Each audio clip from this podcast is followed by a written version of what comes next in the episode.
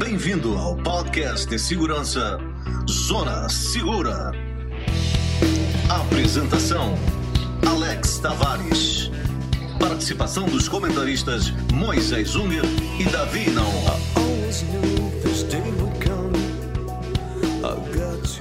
Olá, ouvintes, bem-vindos de volta ao podcast Zona Segura. Eu sou Alex Tavares e comigo estão meus consultores em segurança, Davi e Moisés. Hoje vamos falar sobre o tema invasões a condomínios, um tema que voltou a ser evidência aqui no Brasil. Vamos abordar essas informações aí de uma forma bem simples, como você gosta, daquela forma descomplicada. Então te convido a prestar atenção no que vou abordar no episódio de hoje. Qual o modo de operação mais comum quando analisamos as invasões? Quais são as linhas de defesa que devem estar protegidas em um condomínio? E como podemos nos proteger de uma maneira eficaz? Olá, Davi, tudo bem? Hoje vamos falar das invasões nos condomínios horizontais pelo Brasil. Essa prática voltou a tomar as manchetes, se não dos grandes jornais, mas já dos grupos de WhatsApp. Eles estão infestados de imagens e casos de invasões com uso de violência e às vezes não. Bom, para ilustrar um pouquinho o tema do episódio de hoje, segundo o sistema de informações criminais, entre os anos de 2012 a 2018, somente o estado de São Paulo aconteceram 12 mil casos de roubos e furtos, o que dá aproximadamente uma invasão a cada hora. Veja só, hein? Então, a nossa primeira pergunta de hoje é, é o seguinte: qual é o modo de operação mais comum utilizado por esses criminosos? Olá, Alex. Olá, Moisés. Olá, ouvintes. Bem, Alex, são vários tipos de estratégia para que o criminoso ganhe acesso ao condomínio.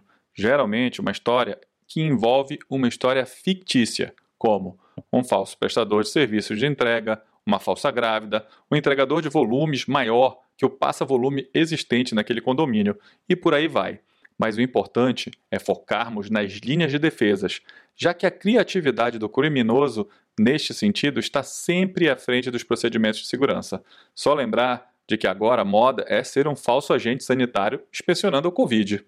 Portanto, Alex, o nosso primeiro ponto focal é proteger as entradas do condomínio, seja com portarias 24 horas, presenciais ou até as virtuais hoje pois é a sua primeira linha de defesa e o local que você tem menos probabilidade de sofrer algum dano caso a defesa seja bem preparada. Davi, pensando agora em um planejamento de proteção condominial, quais seriam as linhas ou camadas de segurança que devemos manter no nosso condomínio?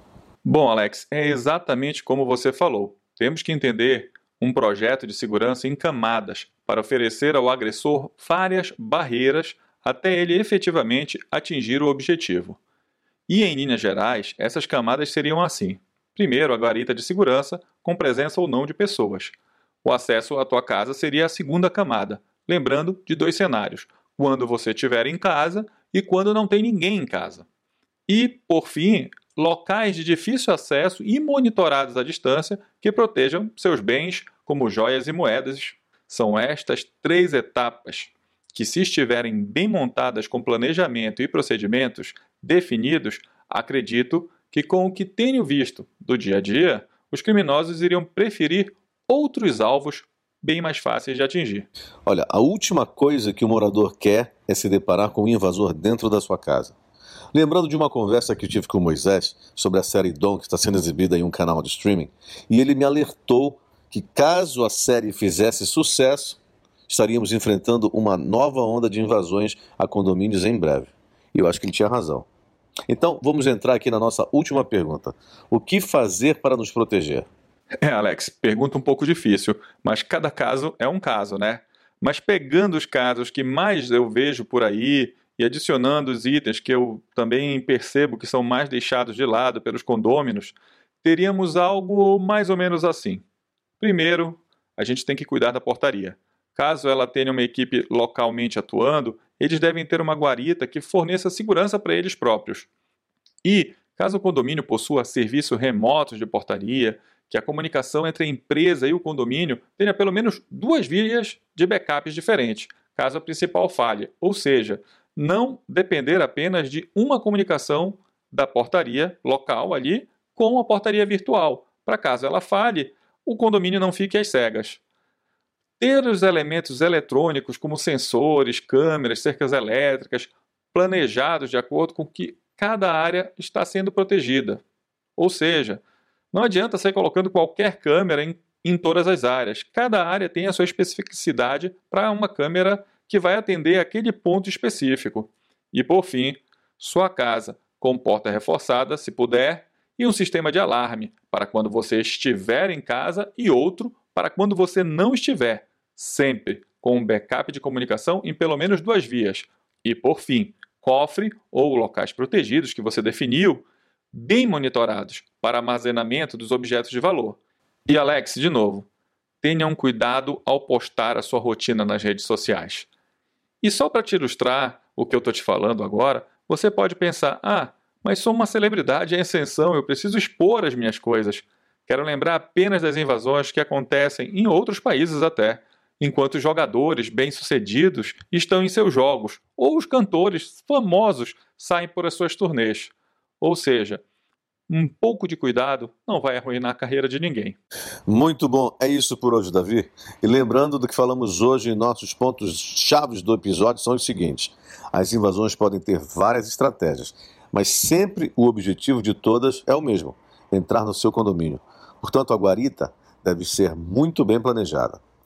Lembrando que você possui algumas linhas de defesa, como a portaria, a porta, os cofres e locais seguros. Vamos usá-los em nossa vantagem. E por fim, cuide para que a sua imagem na internet não desperte a atenção dos criminosos.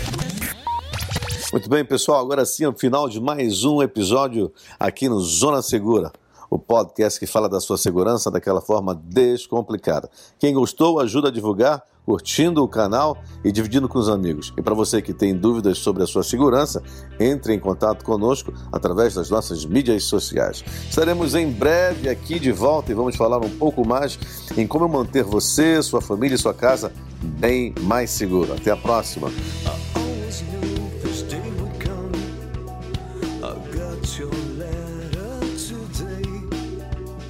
Tenha em mente que esse programa reflete nossas opiniões, pois quando se trata de proteção e segurança, não existe 100% de eficácia. Nosso objetivo sempre será sua segurança e de sua família. Esse sim é o seu maior bem.